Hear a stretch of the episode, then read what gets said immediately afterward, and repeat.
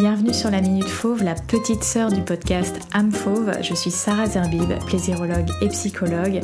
Ici, nous parlons de vie intime et charnelle, de sexualité, de plaisir, de corps, bref, toutes les clés pour t'épanouir dans ta vie intime et sentimentale, quel que soit ton âge, ta morphologie et surtout ton statut relationnel. Alors, écoute bien ce qui va suivre et surtout, abonne-toi au podcast. Comment parler de sexualité, comment parler de plaisir? Quand on n'a pas encore rencontré euh, ce date. C'est-à-dire, euh, voilà, tu as matché avec quelqu'un sur une appli de rencontre ou euh, tu as récupéré, on t'a demandé un numéro de téléphone pour parce que vous vous plaisiez. Et il y a toujours un peu cette question, je veux dire, si on match, si on se plaît lors d'une soirée, on envisage toujours le potentiel moment charnel avec l'autre. Personnellement, je suis complètement partisane du fait de parler sexualité avant de le faire et même parfois en amont de la euh, rencontre euh, lorsqu'il s'agit d'un match sur une appli. Pourquoi? Parce que je pense que ça permet de se baliser un petit peu le terrain et aussi de voir si la personne partage certaines valeurs qu'on peut avoir. Pour moi, il y a plusieurs questions un petit peu euh, charnières qui nous permettent justement dans ce moment de dating de voir si c'est un green flag ou un red flag. Et il y a une question que j'ai déjà partagée sur le podcast qui euh, pour moi est un très bon élément euh, discriminant, c'est poser la question des dépistages. par exemple, de dire, voilà, dans le cas où on serait amené à aller plus loin, à quand remontent tes derniers dépistages? De poser cette question un petit peu sous cette forme-là. Et la personne, si elle te répond plus, si elle te bloque, tu as compris en fait. Elle n'est pas prête à faire preuve de clarté, de transparence, même s'il s'agit d'une relation euh, éphémère, légère, etc. Et si tu as en réponse euh, quelqu'un qui vient négocier, qui vient te dire oui je suis safe mais n'est pas prêt à partager ses résultats, eh bien à nouveau là c'est un manque de clarté, un manque euh, de, de j'allais dire d'honnêteté dans le sens où euh, je veux dire la question des dépistages, c'est simplement prendre soin de ma santé et prendre soin de la santé de du ou des potentiels partenaires que je vais rencontrer. C'est pas un truc de dingue en fait. Tu vois, on va se dire euh, si on fait du sport, est-ce que tu fais du sport? Oui, bon bah OK, faire du sport, c'est potentiellement l'indicateur qu'on est en bonne santé ou qu'on fait un petit peu attention à soi. Et lorsqu'il s'agit de dépistage qui est vraiment euh, important et pour moi euh, gage aussi d'engagement envers soi-même, bah, s'il n'y a plus personne, à nouveau, euh, ça te donne une indication sur euh, la personne. Et si au contraire, face à cette question, tu as une personne qui te pose euh, une autre question dans le sens mais ça veut dire quoi? Dépistage ah bah non j'ai pas l'habitude explique-moi etc bah là tu as une ouverture. Ou quand quelqu'un te dit bah voilà moi je me suis fait dépister il y a tant de temps je comprends que tu veuilles te rassurer et il y a de la clarté, il y a de la transparence, il n'y a pas euh, un jeu qui est joué parce que, euh, je veux dire, on est quand même des adultes. Bah, autant se comporter en tant qu'adulte responsable de nos vies intimes.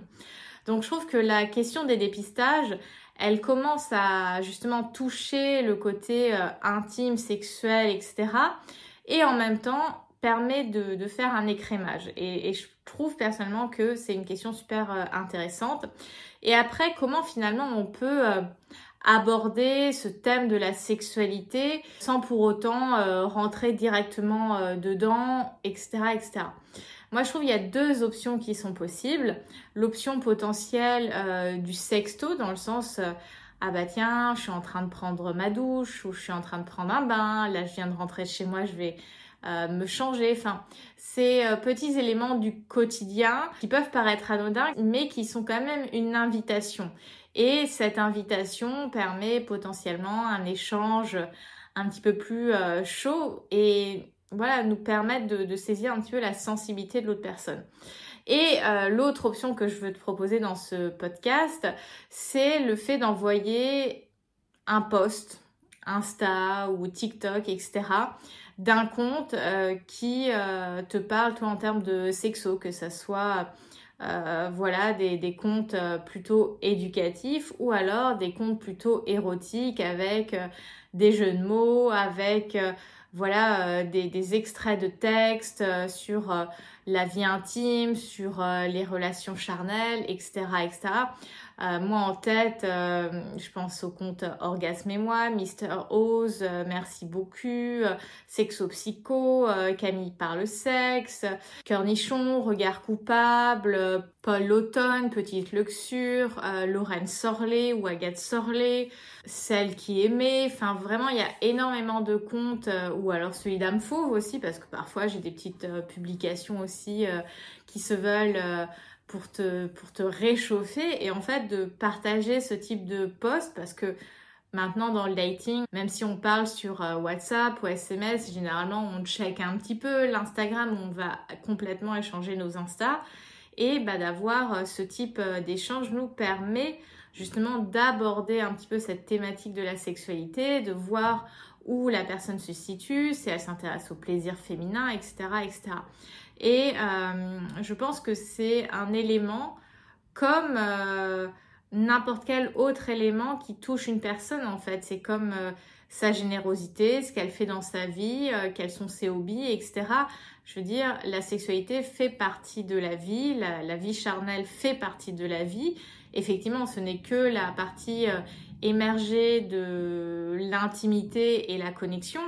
Mais justement, en allant chercher un petit peu la personne sur ce terrain, ça permet aussi de voir où elle se situe et est-ce qu'on partage euh, une base commune, un intérêt commun?